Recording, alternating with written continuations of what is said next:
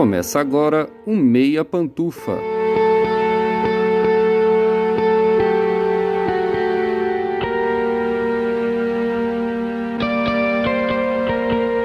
Bom dia, boa tarde, boa noite, boa madrugada, pessoal! Todo mundo com os fones de ouvido porque tá começando o seu Meia Pantufa, toda terça às 5 da tarde no seu player favorito. Eu sou Luiz Leão e tenho aqui comigo de um lado, como sempre, o meu amigo Gustavo Azevedo. Buenos dias, tardes, noites e madrugadas. Eu não sei falar madrugada em espanhol, Gusta. E abuelos e abuelas. Eu digo, ele, tu dices BD. E aí, assistidores e assistidoras de filmes e séries do Meia Pantufa, eu já queria pedir desculpa antecipadamente, porque minha voz não está muito boa hoje, tá? Então, assim, não tá tão aveludada, não tá tão cremosa, mas aí vocês vão é, me desculpando ao longo do tempo. E também, como sempre, do outro lado, meu amigo Lucas Abreu. Buenos dias, tardes, noites, madrugadas, Lucas. Olá, cinefilos e cinefilas del Media Pantufia.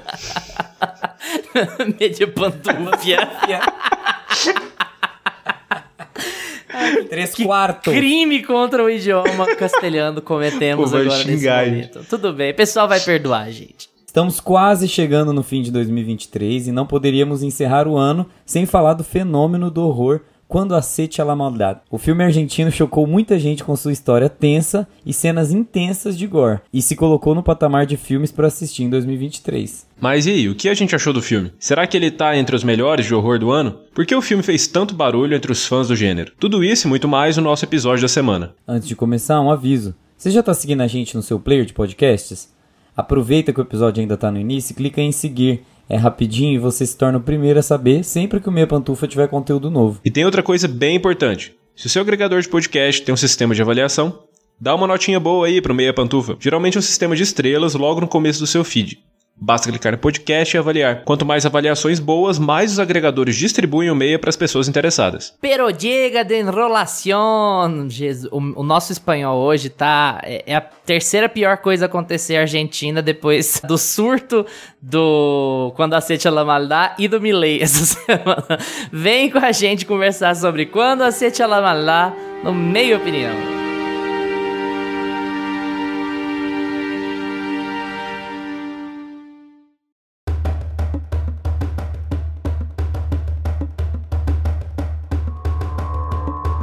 Meia Opinião.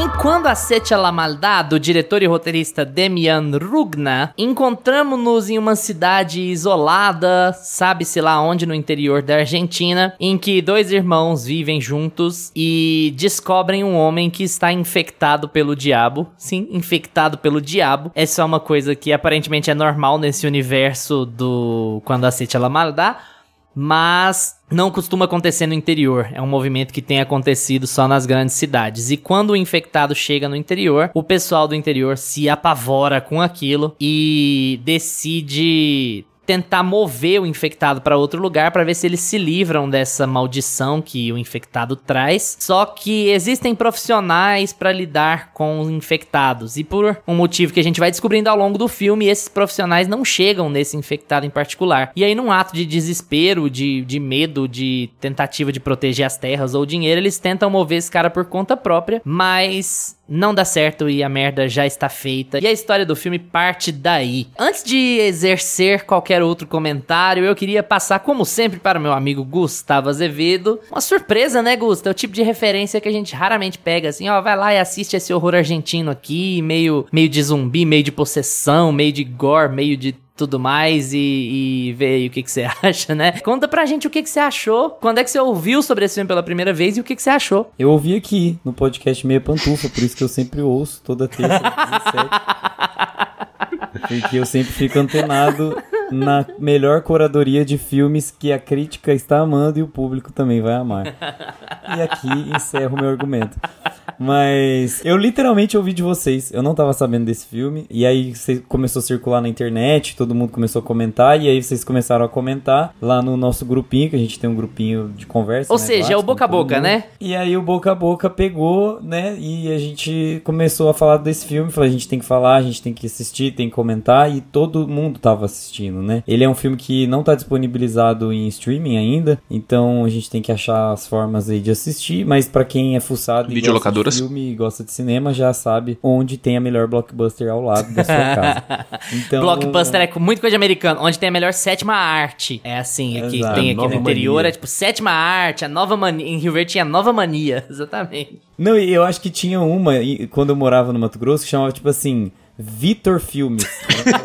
Era o nome do-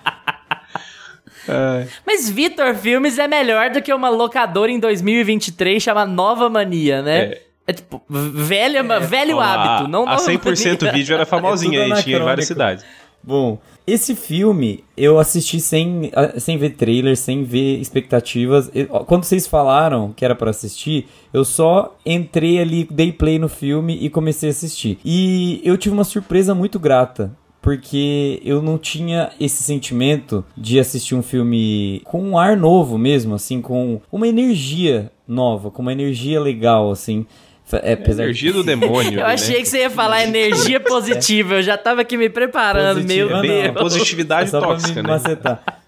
Isso seria a positividade tóxica. Mas assim, esse filme tem uma energia, tem uma garra, tanto é, em roteiro, quanto em direção, quanto na atuação. Parece que até nas locações, assim, até as locações são legais, são diferentes, são ousadas. Então, eu gostei muito de ver esse filme e eu não sentia isso desde o também, é, não é argentino, mas também falado em língua espanhola, que é o REC, que é um filme de 2007 de zumbis que é um filme de confinamento, um filme que começou ali, era foi o começo dessa geração que a gente tá vivendo de filmes de zumbis aí. E, e assim, também, né? de found footage, né? Tipo assim, o final dos 90, começo dos 2000, era, tinha muito found footage, né? E aí o Bruxa de Blair e o próprio Atividade Paranormal foram espalhando essas coisas por aí. E veio o Hack, que foi uma ótima lembrança, porque é bom pra caralho, assim. E ele é curtinho, muito assim. bom. Eu acho que ele tem uma hora e dez, alguma coisa do tipo. Ele é super curto. É curtíssimo. Uma hora e dez, uma hora e vinte. E não parece, porque ele é tenso pra caralho, assim. O impacto que ele me gerou foi basicamente o impacto que o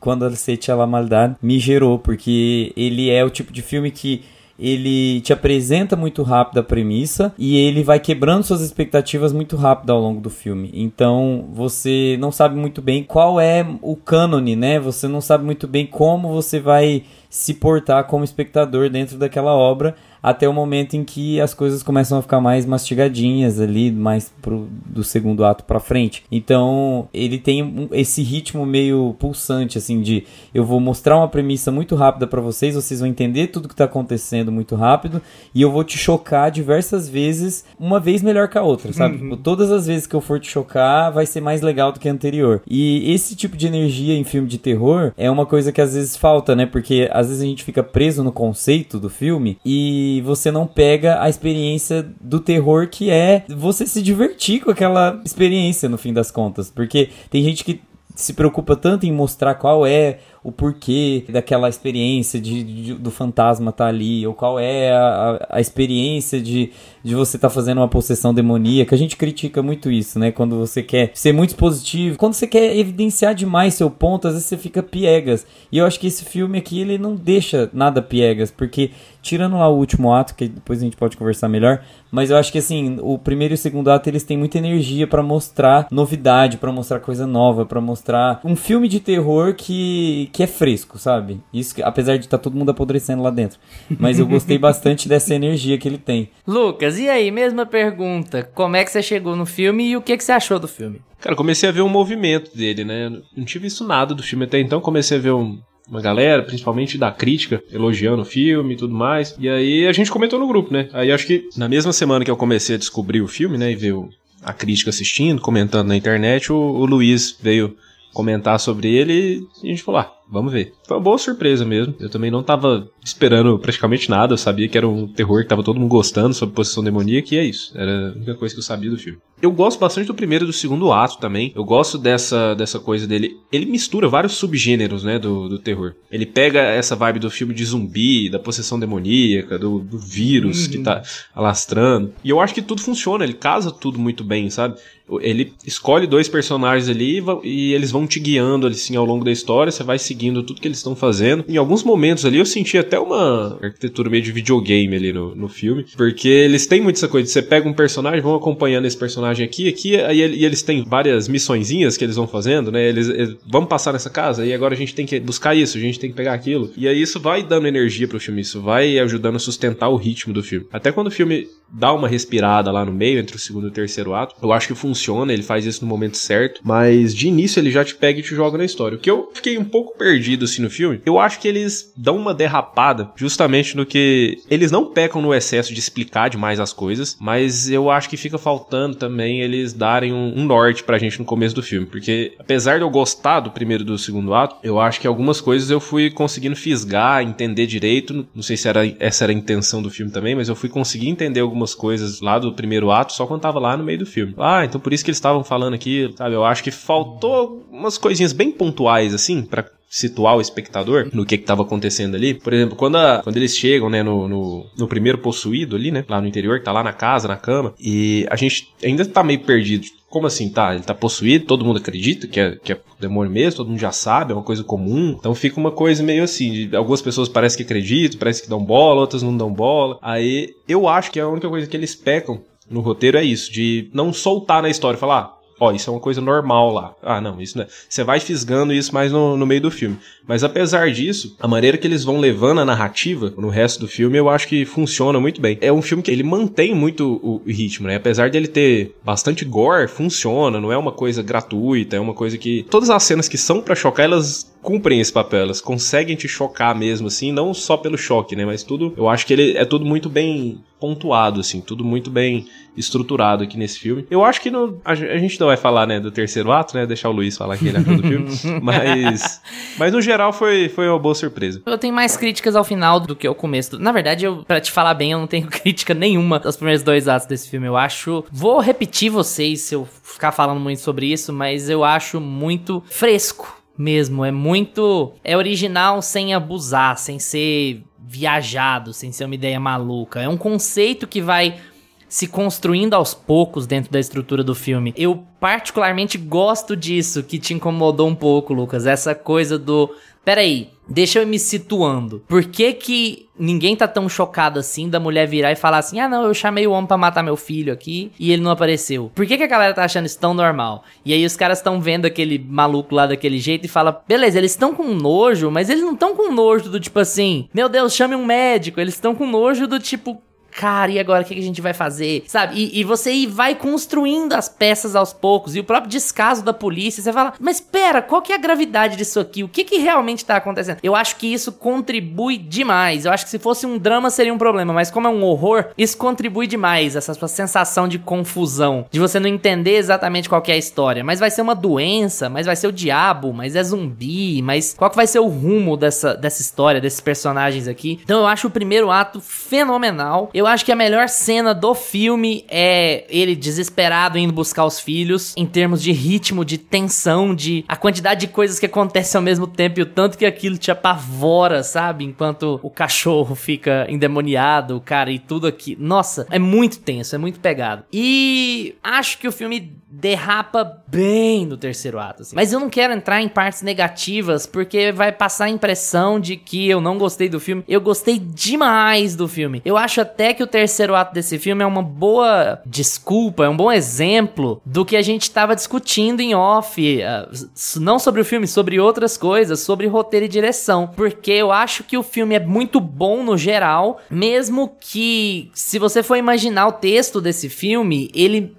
meio que perde a mão, sabe? Ele não sabe para onde ele quer ir, ele quer atirar para muitos lados diferentes, ele quer resolver muitas coisas, mas ao mesmo tempo ele não quer resolver muitas coisas. Você tem um terceiro ato que anda meio em círculos, uma hora você tem que conversar com as crianças, outra hora você não pode conversar com as crianças, uma hora você tem que ficar de fora, outra hora você tem que ficar de dentro, uma hora você não pode fazer barulho, outra hora você pode. Então parece que o filme tava meio perdido em termos de estrutura naquele ponto ali. Tá, essa história vai chegar aonde? Mas eu acho que isso é um exemplo, se não definitivo, porque nada nesse, nesse assunto é definitivo mas é um exemplo muito bom para quem acha que roteiro é um elemento menor num filme, porque o roteiro dá uma descambada, ele fica sem direção, sem propósito, andando em círculo, sem se fechar, e o filme continua bom, porque o filme é, é focado em vários aspectos, é você ver a galera soterrada, é você ver o, o, o gore em, de algumas cenas em particular que eu não quero nem contar pra não estragar aqui pra quem viu, mas uma cena da mãe com o filho que é, assim, Cara, uma coisa aterradora, horrível, horrível. E o filme é muito marcante nesse tipo de coisa, mesmo quando a história não tá caminhando tão bem assim, ou quando a história tá meio mancando, sabe? Então eu acho que é sensacional no primeiro e no segundo ato, derrapa um bocado no terceiro, mas você sai do filme assim, caraca, que hora e meia, duas horas boas que eu tive aqui. Como foi bom sentar aqui pra assistir isso aqui, sabe? E eu acho que essa impressão final que fica é o que tem que ser valorizado, porque o filme, quando ele é pesado, ele é pesado pra caralho, assim. E ele é muito chocante nas cenas que ele quer fazer serem chocantes. E até te envolver na história, até você tá plenamente habituado com tudo que tá acontecendo ali, ele é muito empolgante. Eu queria falar assim, eu falei da cena que eu acho a melhor do filme, que é quando ele vai buscar os filhos, porque ele já percebeu uma ameaça que ninguém percebeu ainda, e a cena é toda muito tensa, porque ele tem um histórico ruim com a ex-mulher, ela já é casada com outro cara, e tem algum mistério ali de que ele fez alguma coisa escrota com os filhos, e você fica meio perdido naquele ponto. Mas eu acho os primeiros minutos desse filme incríveis demais. Especialmente assim, o Lucas já sabia algumas coisas, já sabia que era zumbi, que era que era demônio, possessão e tal, mas pro Gusto e pra mim, por exemplo, que não sabíamos nada sobre o filme. Aqueles primeiros minutos são maravilhosos, cara. Começa numa tempestade de noite e você acha que, porra, vai vir um monstro, vai vir um fantasma, vai invadir aqui, que cara, você já começa tenso. E de repente o filme vai pra outro lado. E aí ele mistura essas coisas de é um filme de zumbi. Claro que é um filme de apocalipse, mas é um filme de apocalipse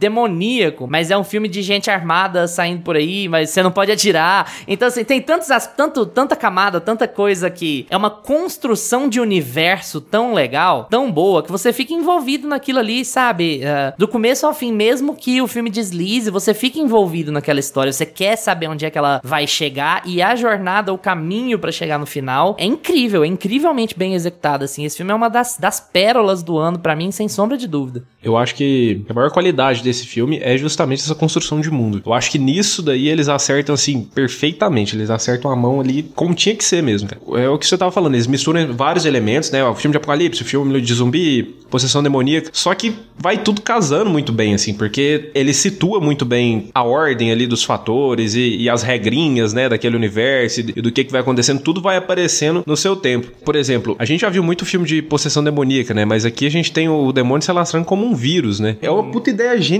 cara, fazer isso, porque fu- funciona muito. E aí, ele já, o jeito que as pessoas vão ficando já, já remete a gente ao filme de zumbi e a lógica que o filme vai funcionando a partir dali já vira uma coisa de apocalipse. Quando você vê, você tá chegando no terceiro ato, você passou por uns cinco subgêneros do terror, assim, e você nem percebeu, cara. Pra mim, essa construção de mundo é o, é o maior acerto. Mas uma coisa, você, você mencionou que você ficou. que é uma cena que a gente fica um pouco perdido ali quando ele chega na casa da ex-mulher dele e tudo mais. Cara, pra mim, eu assisti essa cena e pensei exatamente o contrário. É assim que você apresenta a história sem falar demais, porque ele chega na casa da ex-mulher dele, você já sabe qual que é filho dele, qual que não é, você já sabe que eles são largados, você já sabe que ela tá casada com outro cara, e tudo no prazo assim de dois minutos, sem ninguém te explicar nada, só dos personagens interagindo, cara. Sim, Eu falei, sim, cara, isso aqui é sensacional, é assim que você constrói uma história. E pra mim faltou um pouquinho disso no começo, que eu acho que assim, o filme não se perde, dá pra entender tudo ali, tá? Mas eu acho que nos primeiros minutos ali, quando eles começam a descobrir toda a situação ali, eu acho que faltou um pouquinho disso, que eu acho que aqui ele acerta muito bem. Ele só fica explicativo demais com a velha sábia, né? Aí É o que eu ia ele falar. já. Beleza, é a velha sábia que ela, que ela vira o Christopher Nolan do filme, né? É engraçado até, porque parece que é a hora que o filme chega e fala assim: beleza, a gente foi construindo isso aos pouquinhos aqui agora. Agora, pra chegar pro terceiro ato, eu preciso te dar o panorama completo. Então, o que que vai ser? Chama a velha sábia e a velha sábia vai explicar tudo ali por 20 minutos. Exatamente. Também não atrapalha demais a É, experiência. fica uma coisa é, a gente sabe, protocolar, assim, né? Você fala, tá, velho, fala aí, fala aí. E, aí, beleza, você releva. Pra mim, eu acho que o, o que deixa esse filme melhor, assim, além da, da surpresa que a gente teve, ele é um filme de terror um pouco diferente do que a gente tá acostumado nos últimos, sei lá, cinco anos, ou talvez até 10 anos. A gente tá acostumado com os Art House, com a A24, de uns anos pra cá, o, o que faz sucesso do horror mesmo, que tá se destacando mais. E que a gente, eu, eu gosto pra caramba, a maioria dos filmes de horror que eu gosto são, são nesse estilo, mas ah, nessa pegada da A24. E eu acho que a gente tá muito acostumado aí de uns anos pra cá a pegar os bons filmes de terror serem ne- nessa vibe. E aí vem esse filme, cara, que é completamente original, junta todas essas ideias aí que já foram usadas de outra forma, E consegue construir um, um, universo completamente original. Eu gostei de quando vocês falaram das regrinhas internas do universo. E aí é legal que a gente vai puxando um filme, vai puxando outro. Hack me lembrou um pouco pelo susto e pelo choque. E quando vocês começam a falar das regrinhas e de ambientação, eu lembro da Vila. E para mim foi o filme que mais ficou na minha cabeça quando, quando eu comecei a juntar uma coisa com a outra. Ah, por que, que a polícia não se importa? Onde o demônio tá? Ele tá na floresta ou ele tá dentro das pessoas? Quem tem o direito de encostar no demônio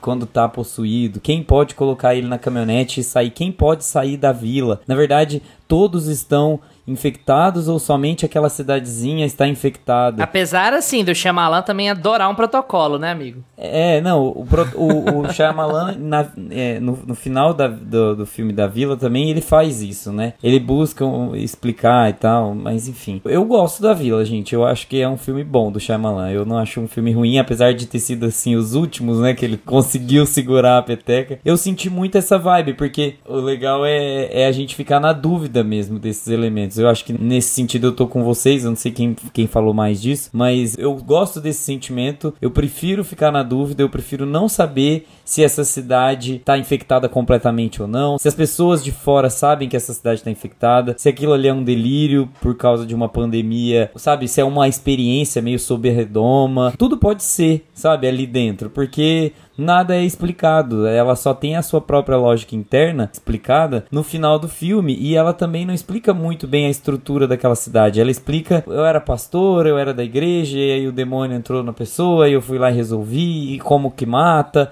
Não tem muito uma ampliação, assim, sabe? Você não, não cria uma sensação de que aquele mundo é imenso. Mas ao mesmo tempo ele é extremamente real. Ele é visceral ele é aquilo e pronto. E o gore vem para isso. Eu, eu gosto do, do elemento do gore no filme porque ele mostra a realidade. Ele quer te mostrar a, a, primeira sequência ali de gore, que na minha opinião é a mais chocante, que é a do nojo, ali do pus, hum. misturado com sangue, é baba. Aquela é a mais chocante. Da mãe com o menino, não? ah, eu acho que aquilo ali da mãe com o menino já foi feito demais. Eu... Toda mãe, toda mãe precisa. Não, não. Aquela lá é bem chocante também.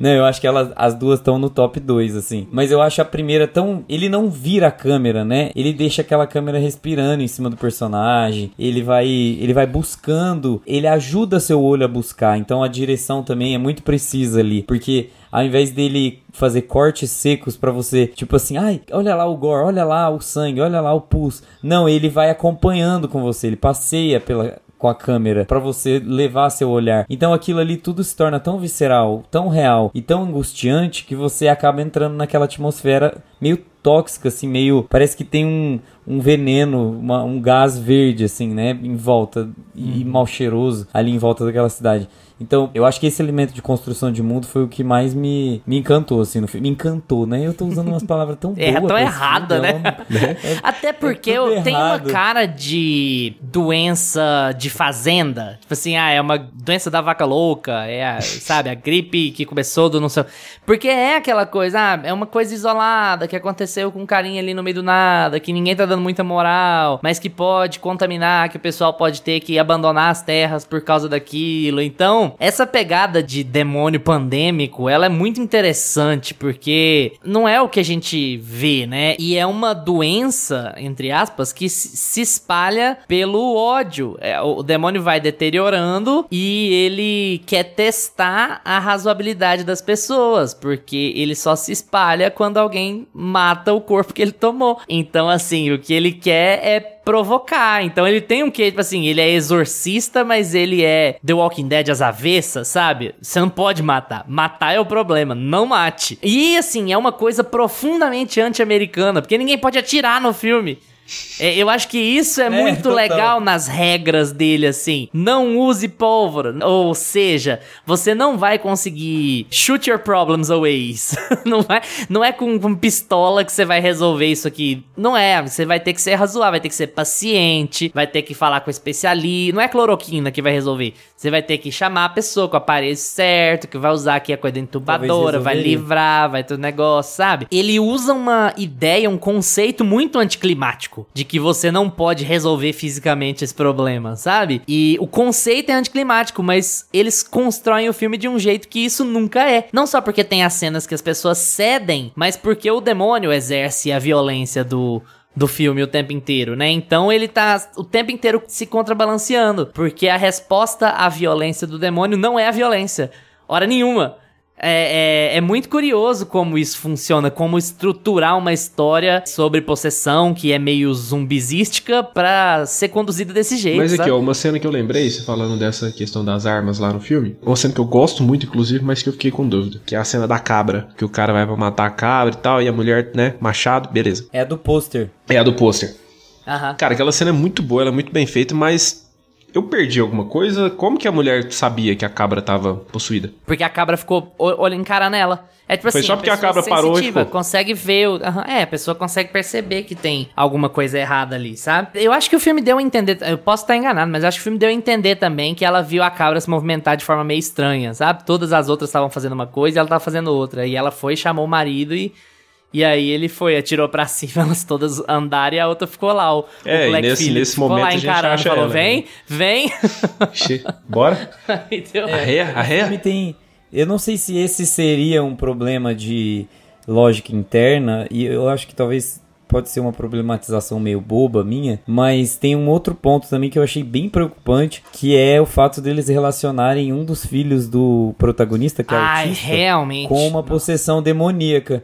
Tipo, e eles ainda usam isso como argumento pra falar que as pessoas autistas elas têm mais predisposição porque elas ficam ali paradas e elas recebem o demônio, sabe? Eu achei meio, meio preocupante assim esse, esse Eu fiquei discurso. pensando Eu bem, bastante nisso aí receberam- É meio estranho, assim, eu não gostei não, eu achei bem chato, na Eu verdade. achei bem acho que merda. eles poderiam ter argumentado de uma outra forma, porque poderia ter sido qualquer outra criança. é numa etapa em que a história do filme tá começando a descambar. É, é- é desse ponto pra frente, assim, que a coisa tá meio. Assim, que os conceitos do filme que estavam tão bons, eles vão degringolando. Porque a partir daquele. De, mais ou menos aquilo ali, a construção de mundo começa a ficar muito clara na sua cabeça. E aí eles começam a caminhar pra parte das soluções. Dos problemas imediatos que vão ter que ser resolvidos e de como a gente vai solucionar eles. E aí a história do filme perde a mão pra mim. E não é pouco, não. É muito, assim. O filme fica completamente perdido. Aonde ele vai, o que, que ele quer fazer, de que jeito que ele quer fazer, assim, completamente perdido. Já vou colocar o asterisco aqui, porque toda vez que eu falo essas coisas.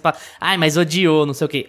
Adorei o filme, mas ele tem problemas e não são poucos problemas em termos de história, sabe? Eu acho que a partir do momento em que o diretor conseguiu consolidar os sustos e o universo e como é o gore e como é o ritmo do filme, como é a tensão, ele vai de segundo pra terceiro ato bem esquisito. Não só porque a história do filho dele é bem problemática, como os planos são todos meio idiotas, assim, sabe? Ah, nós vamos indo pra tal lugar, mas como é que esse cara se moveu? Mas alguém carregou ele. E aí as coisas vão todas meio que. Você vai ter que aumentar a sua suspensão de descrença pra ir acreditando nela, sabe? O filme começa a exigir demais de você pra você abraçar aquele terceiro ato. E você pode perceber que no terceiro ato, que era pra ser um momento de clímax total, é o momento que a velha sábia mais fala ela tá conversando o tempo inteiro. E se vocês forem reparar, ela tá falando coisas contraditórias entre si quando ela tá naquela escola com o protagonista, sabe? Ah, uma hora é pra entrar, outra hora é pra sair, uma hora é pra conversar com a criança, outra hora não é pra acreditar na criança, uma hora é pra ir ali, outra hora não é pra ir ali, uma hora é pra seguir a criança, outra hora não é pra seguir a criança porque a criança tá tentando enganar ele. Eu acho que o filme acaba querendo, como ele tentou abraçar coisas demais e ele conseguiu fazer isso muito bem durante uma hora, mais ou menos, ele começa a não conseguir amarrar essas muitas coisas que ele faz. E aí ele acaba apelando não só pra uns lugares comuns, como pra um excesso de explicação e o filme acaba perdendo aquela coisa que ele tinha, sabe? Daquele ritmo pulsante, daquela tensão. Eu assisti o último ato um pouco entediado, pra te falar a verdade, assim. Mas e aí? Como é que vai ser a conclusão disso aqui? Isso aqui tá indo pra onde mesmo? E ele acaba tendo certas incongruências meio imperdoáveis, sabe? Por exemplo, aqui eu vou explicar, vou falar isso, isso é um spoiler, mas pra quem não viu o filme não vai entender nada que eu tô falando. A mãe dele fica com o menino na casa. Aí depois ele busca o menino, o filme vai pra uma espécie de epílogo e ele não sentiu falta da mãe dele até ali. Tipo assim, a mãe dele tava com o menino na casa, o menino que não consegue fazer nada sozinho. Aí ele volta, a mãe dele não tá lá e é isso? Não pergunta pela mãe, ninguém fica curioso, ninguém sabe o que, aconteceu, ninguém sabe. E aí para acabar com aquela cena de choque que o filme acaba e fala, porra, nossa, aconteceu isso. Mas você não tava nem um pouco preocupado com a sua mãe antes disso. você acabou de fazer, ter a experiência que você teve. Você acabou de fazer a merda que você não. fez. Você sabe o que, que isso vai causar pro país, sabe? Para as pessoas em volta de você. E aí você volta lá e você não tá preocupado com a sua mãe. Você não tá nem um pouco curioso. Então, esse tipo de coisa que é meio inaceitável. Esse é um exemplo dentre alguns outros do terceiro ato que é meio inaceitável, assim, sabe? E eu acho que não só porque a história é bizarra, como o ritmo acaba ficando ruim. Você não sabe muito bem. Você, eu tive essa sensação de que eles mesmos não sabiam como é que eles estavam querendo encerrar aquela história. Tipo assim, o, o, Stephen King nos seus piores momentos, sabe? De escrever um final, que começa a ter um conceito muito bom, executa muito bem e chega no final Nossa, você fica, eh, E essa história sabe? é muito a cara dele.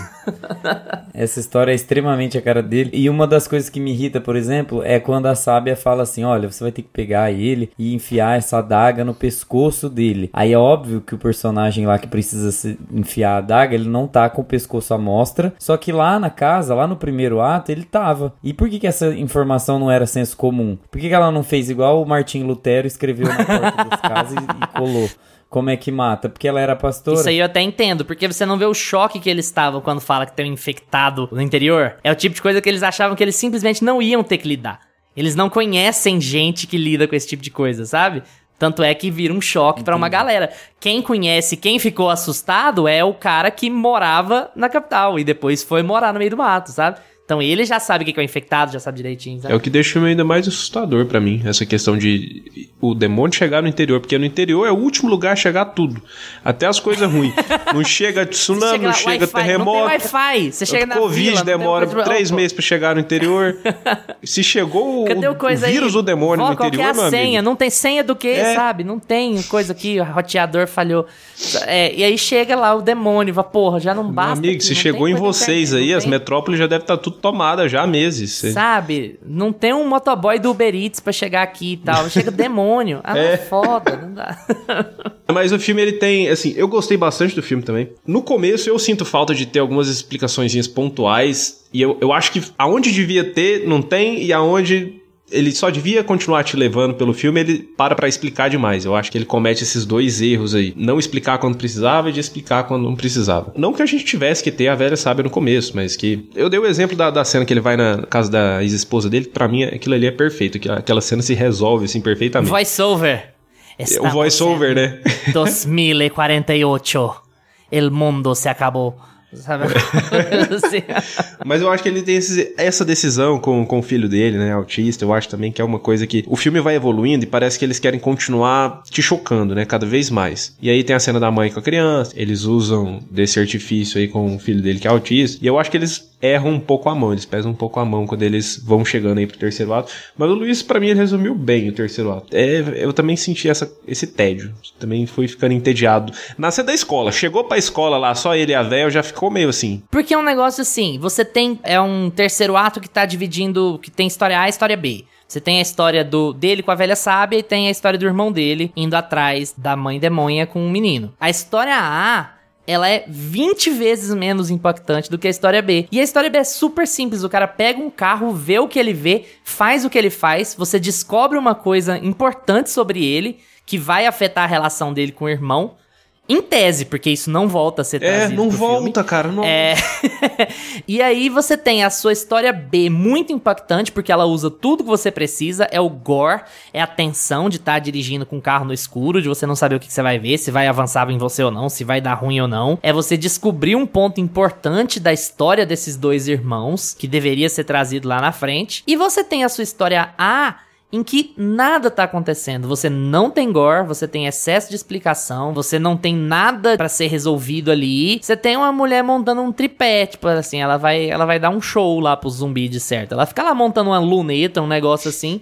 E nada, não tem nada perseguindo eles. Eles estão rodeados de demônio e não tem nenhuma É, cara. ameaça, não tem nenhuma tensão, não tem nada. Os meninos ficam olhando. Aí Os meninos falam um negócio e o moleque tem que acreditar ou não. Então, assim, o, o moleque, o protagonista. Como que você vai construir essas duas histórias, essas duas histórias no seu terceiro ato, a A e a B? E a B é muito melhor que a A. E ainda assim, a B não vai ter as consequências que ela deveria ter lá no final, final do filme mesmo, né? Na conclusão do terceiro ato e naquele epílogo ali que conclui. Eu acho que eles apostaram demais as cartas deles no gore, no terceiro ato da história B, mas em como resolver as pontas, eles simplesmente não tinham ideia de como fazer as pontas desse filme serem resolvidas da forma correta. Eles estavam se fiando no gore da mãe com o menino e se fiando no gore do epílogo, que era o, o menino e a revelação dele lá, dele comendo sorvete. Então, são coisas pontuais, mas que não criam tensão suficiente pra segurar o clímax do seu filme. É foda, é, é, guardadas as enormes proporções, acontece um pouco isso no Tudo em Todo Lugar ao mesmo tempo. Eu falei isso lá no nosso episódio.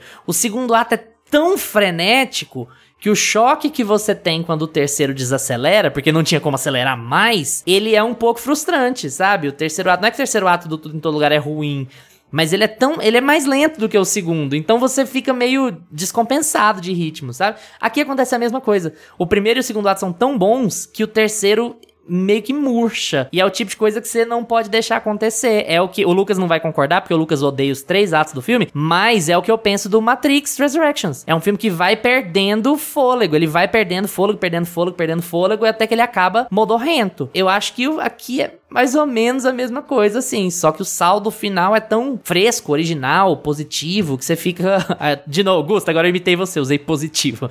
Mas assim. É de o filme ter tanta qualidade, no, no- somando tudo, que você meio que deixa passar certas coisas. É, eu acho que, que no fim das contas é isso, cara, porque ele começa muito bem, né? Apesar dessas coisas pontuais, né, que a gente foi falando sobre o filme, primeiro e segundo ato eles funcionam muito bem. E é, ele vai, ele vai caminhando por terceiro ato e vai se perdendo, assim, ele vai ficando, não vai conseguindo amarrar tudo que ele foi colocando. O que é um mérito do filme no primeiro e no segundo ato, que é essa, ele saber juntar esses vários subgêneros e essa criação de mundo original, quando chega no terceiro ato parece que eles não sabem o que fazer com aquilo mais. E aí fica esse terceiro ato meio, não diria que é um terceiro ato jogado, assim, não é um final jogado. Parece que é um final bem que eles pensaram em fazer aquele final mesmo, mas eles não sabem como chegar até ele. Entre o segundo e o terceiro, a impressão que eu tenho é que eles não sabem como conectar esses dois atos. Cara, mas sabe um filme que, principalmente no segundo ato, que me lembrou aqui? Vocês vão rir, mas eu lembrei muito desse filme. Só que aqui eles fizeram bem feito, né? Que é Bird Box da Netflix. Cara, Bird Box tentou fazer exatamente isso, velho. Só que é uma bosta, não funciona, né? Mas Bird Box é um filme engraçadinho, assim. É, ele Mas é é, assim, legal esse você falar ficou lá, né? Assim. Ele acaba, e- ele acaba tosquíssimo, acaba, sabe, melancólico o final daquele filme. Mas, assim, os primeiros dois atos são engraçadinhos mesmo, assim. Eu acho que ele até... É, eu não cheguei a odiar ele, não, em mas ele é assim. momentos. né? Ele você esquece dele, passa 10 minutos. É, mas a impressão que eu fico é que eu vou esquecer desse terceiro ato desse filme, sabe? Como vocês mesmos disseram, ele é tão morno, ele abaixa tanto a crista pro restante do filme que eu vou esquecer, eu não lembro mais, sabe? É genérico, é acinzentado, até a fotografia muda assim um pouco pra poder ficar um pouco mais sombria. A lógica de. O que, que acontece ali naquele último ato? Ele precisa entrar na igreja, achar o corpo moribundo do primeiro ato e matar esse corpo moribundo da forma correta, que até então eles não sabiam como se matava, né? Basicamente isso, certo? E aí ele não conseguindo fazer isso, ele é meio seduzido ali pelo demônio, né? Pela, pela entidade que tá ali representada pelas criancinhas. E aí ele acaba. Ele acaba derrotado. Certo? É basicamente isso. Um resumo assim para não entregar muito. E o que surge de tudo isso, né, dessa derrota desse nosso protagonista é o nascimento de uma figura personificada que seria o demônio encarnado ali. E é tão chato. Tipo assim, é, é um. de- Sabe, tipo, é uma figura qualquer, é uma. É uma figura que a gente. que a gente não conhecia antes, que não causa medo, que não tem, a, não tem ligação com o restante do filme, tem ligação muito mais com a estrutura da cabeça da sábia do que da nossa. Eu acho que o que sofre também, amigo, é a escala. É aqui, é- é- esse apontamento que você fez me lembrou um pouco do maior problema de medida provisória, que é assim, é você tá contando uma coisa impactante demais, no caso de medida provisória, é uma coisa que tá afetando o Brasil não- inteiro, e aqui você tá contando uma coisa impactante demais, que é a derrota do bem, e você não tem um orçamento suficiente pra você fazer aquela execução ser mais impactante do que ela acaba ficando, sabe? Não, não falo por conta da maquiagem, não, porque a gente já percebeu que a maquiagem é um dos pontos Muito fortíssimos bem desse feita, filme. pô. A maquiagem desse filme é muito boa. É aquela questão de está acontecendo uma coisa extremamente impactante aqui. É uma coisa que vai mudar o curso do universo. E você tem seis meninos pré-adolescentes andando ao sol, sabe? É você falta, falta um pouco aquele peso daquela, olha o que que aconteceu aqui pra valer, sabe? Eu não tô nem falando que a gente deveria ver o mundo acabando, não é isso. Eu acho que em termos de deixar pra imaginação do espectador que merda vai dar, o filme tem um enorme mérito. Ele não precisa mostrar que merda vai dar. A gente sabe que vai dar merda. É óbvio que vai dar merda. Olha aquilo ali. Mas eu acho que aquele. Você passa por uns 20 minutos, 25 minutos tão entediantes no terceiro ato que aquilo ali não tem o impacto Perde impacto, climático que eles achavam que aquilo teria. Especialmente porque a escala é muito reduzida. Parece que o impacto é meio blasé, assim. E é óbvio que isso afeta a sua experiência do filme no geral. Se eu tivesse feito a gravação desse episódio no dia seguinte a ter assistido o filme, eu talvez tivesse com opiniões mais negativas do que eu tenho agora. Porque é o que você falou. Quando o filme vai esfriando na sua cabeça, quando o final do filme vai esfriando na sua cabeça, o que fica na sua cabeça são as coisas boas dele. As, sensaça as sensações boas que ele te dá. O que fica são os amigos que você fez pelo caminho. Sim, os, são os amigos que o anticristo fez pelo caminho. É isso que fica ali, né? Sobre a escala que você tá comentando. O primeiro filme que eu citei, que foi o que mais me lembrou, que é o REC, né, que é um filme espanhol, inclusive, eu acho que a gente não tinha falado a nacionalidade dele. Ele é um filme que ele tem a escala bem pequena, bem reduzida, e ele se passa num prédio inteiro, assim, tipo, eles fazem a locação ali nos, nas escadas do prédio, nos apartamentos e tudo mais, e eles têm um objetivo final, que seria subir no último apartamento, que é onde a primeira infectada estava, para poder descobrir qual é a história dessa primeira infectada, e a- ali fazer a resolução do filme, fazer o clímax acontecer. Talvez se eles tivessem pensado numa estrutura um pouco mais fechadinha assim, sabe? Tipo, ai, vamos voltar para a casa da família, a primeira casa que a gente visitou, que tem- que, Exatamente. tinha um moribundo. Aí eles melhor. voltam pra lá, aí tava, aí lá tava o irmão e a mãe lá do, do primeiro infectado tentando, sabe, alguma coisa desse tipo. Uhum. Eu acho que se eles diminuíssem um pouco a pretensão, Uhum. como o REC faz, talvez o filme se consertaria por ele mesmo. Exatamente, E, e tem uma exatamente. cara de que isso poderia muito ter acontecido, né? Uhum. Parece que na minha cabeça isso aconteceu. Sabe, tipo, eu, eu, fi, eu, eu fiz esse desfecho pro filme porque é justamente o que você falou. Ele não merece um final ruim e ele, e ele ainda tem um ar de continuação, né? Que tomara que não se concretize. Tomara, não é um ar tomara. de continuação É. Duna. Que, tipo assim, que o filme não funciona se o estúdio não pagar o segundo filme. É um ar de continuação, assim. Cara, deu uma merda federal. Eu não vi a merda federal e tá tudo bem. Deu merda, tá tudo bem, não precisa fazer outro. Eu já vi que deu merda. Às vezes o final das coisas tem que ser triste mesmo. Deu ruim. Deu ruim, deu merda. Não preciso saber mais sobre isso. Não preciso de um quando aceite a la novamente, sabe? É é isso.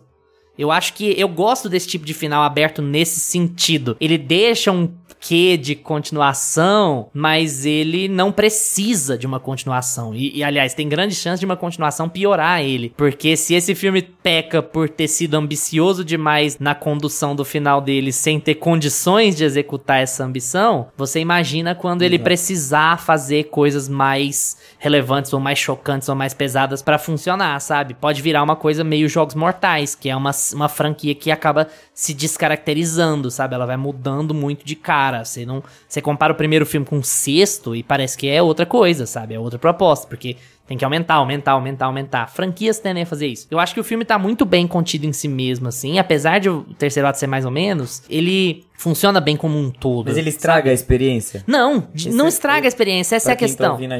Ele não estraga a experiência, ele, ele estraga a experiência na hora. Na hora ele estraga, porque ele é meio. Nossa, tava tão bom. Porque é aquela coisa, tava tão bom. Por que, que ficou ruim? Mas quando ele você passa os dias, o que fica é bom. E assim, às vezes filmes demandam tempo, sabe? Eles demandam tempo pra crescer ou pra diminuir na, na sua mente, na sua lembrança deles. Eu acho que, que esse filme, ele tende a crescer na cabeça de quem viu ele. Tem gente que vai gostar do final também, sabe? Às vezes a gente é muito enjoado, sabe? É porque por conta desse terceiro ato, né? Você pode sair do filme meio meh, assim, né? Com aquele sentimento de, de não ter visto um negócio tão bom assim, mas vai passando o tempo. Todo o resto do filme é bom. Tudo nele. É... E tem coisas, ideias no terceiro ato, coisas que acontecem mesmo, que são boas. Mesmo a história se enrolando, tem eventos, tem momentos que você. Opa, pô, legal isso aqui. Especialmente o epílogo. Eu acho que ele não funciona dentro de uma história, porque. Pô, o cara esqueceu da própria mãe no meio do apocalipse. Mas, em termos de cena, de você ver a cena acontecendo, é é um dos grandes momentos do filme também, sabe? Bem chocante, bem pesado. Eu acho a decisão de como eles fecham o filme, né? De ter aquele epílogo, e a decisão deles perderem o filme, né? De deles serem derrotados. Eu acho isso maravilhoso pra esse filme. Eu acho que esse filme ele tinha que se encerrar assim. O problema é, né? Que a gente cansou de falar aqui, né? Como que isso é feito, né? Mas eu acho a ideia de, de do filme no texto terminar daquela forma muito boa. Gusta, faz um resuminho aí da sua opinião sobre quando a Sete a la maldá para os nossos ouvintes. Quando Arcete a la Maldad é aquele tipo de filme que foi feito para quem gosta de gore. Eu acho que se você não gosta de cenas chocantes em filme de terror, não assista, porque ele é um filme muito visual. Ele é muito mais visual e muito mais explícito do que aterrorizante de fato. Ele é muito mais chocante, ele é muito mais visceral do que jump scare. Nenhum sabe? jump scare, então, na verdade. Tem um cachorro lá, mas. Eu acho que tem. É, Nossa, o do cachorro é muito um bom. outro ali, mas eles, eles acabam se despistando no hum. meio da entrega, da verdade que esse filme tem.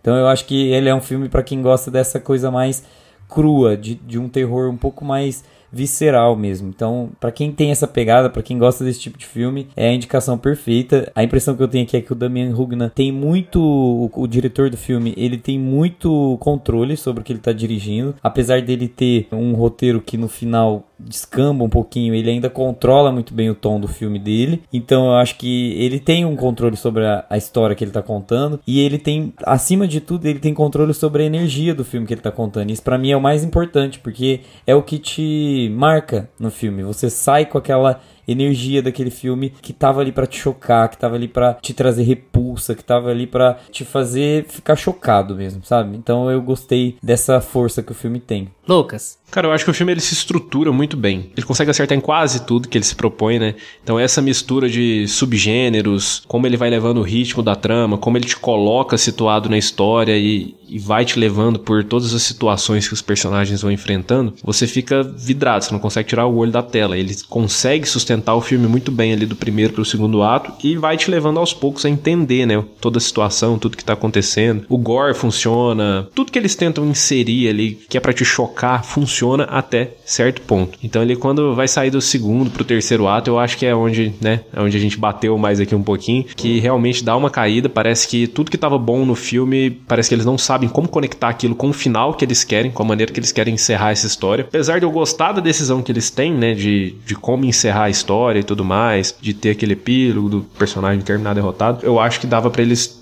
né? O Gusto deu o exemplo perfeito aí de como é que tinha que ser esse final, mas no fim das contas, fora, fora essa, essa falha aí na, na transição desses atos, desse, desse final um pouco mais anticlimático aí, que dá uma, dá uma brochada quando vai chegando ali pro fim, o filme ele se sustenta muito bem, assim, ele ainda é um bom filme, ele ainda é uma boa surpresa, ele tem uma ótima fotografia, ele tem ideias muito bem executadas, ele te assusta quando tem que assustar e te choca quando ele tem que chocar e, e, não é só o choque pelo choque. Fica tudo muito bem conectado dentro do universo que eles estabelecem, né? A gente falou muito dessa criação de mundo e para mim esse é o maior acerto do filme. Ele consegue criar mundo muito bem, apesar de quando eles tentam expandir um pouco não, não funcionar tanto, mas quando eles querem te situar ali no meio do filme naquela história, tudo funciona e foi uma boa surpresa. Gente, não vou falar mais que os meninos. Esse filme é maravilhoso, uma mega recomendação. Assistam da maneira que puderem.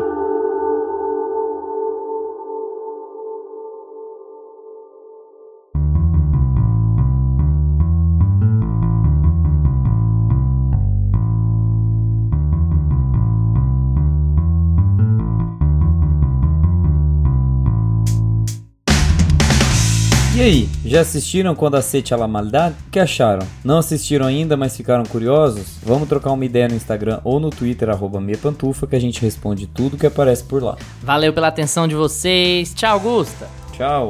Tchau, Lucas. Tchau, galera. Lembrem-se de seguir a gente nos seus agregadores de podcasts preferidos: Spotify, App for Podcast, Deezer, Amazon Music. Terça-feira que vem a gente tá de volta com mais meia pantufa para vocês. Tchau. Este podcast tem locuções de Lucas Meleiro e Carla Ribeiro e edição de Luiz Leão.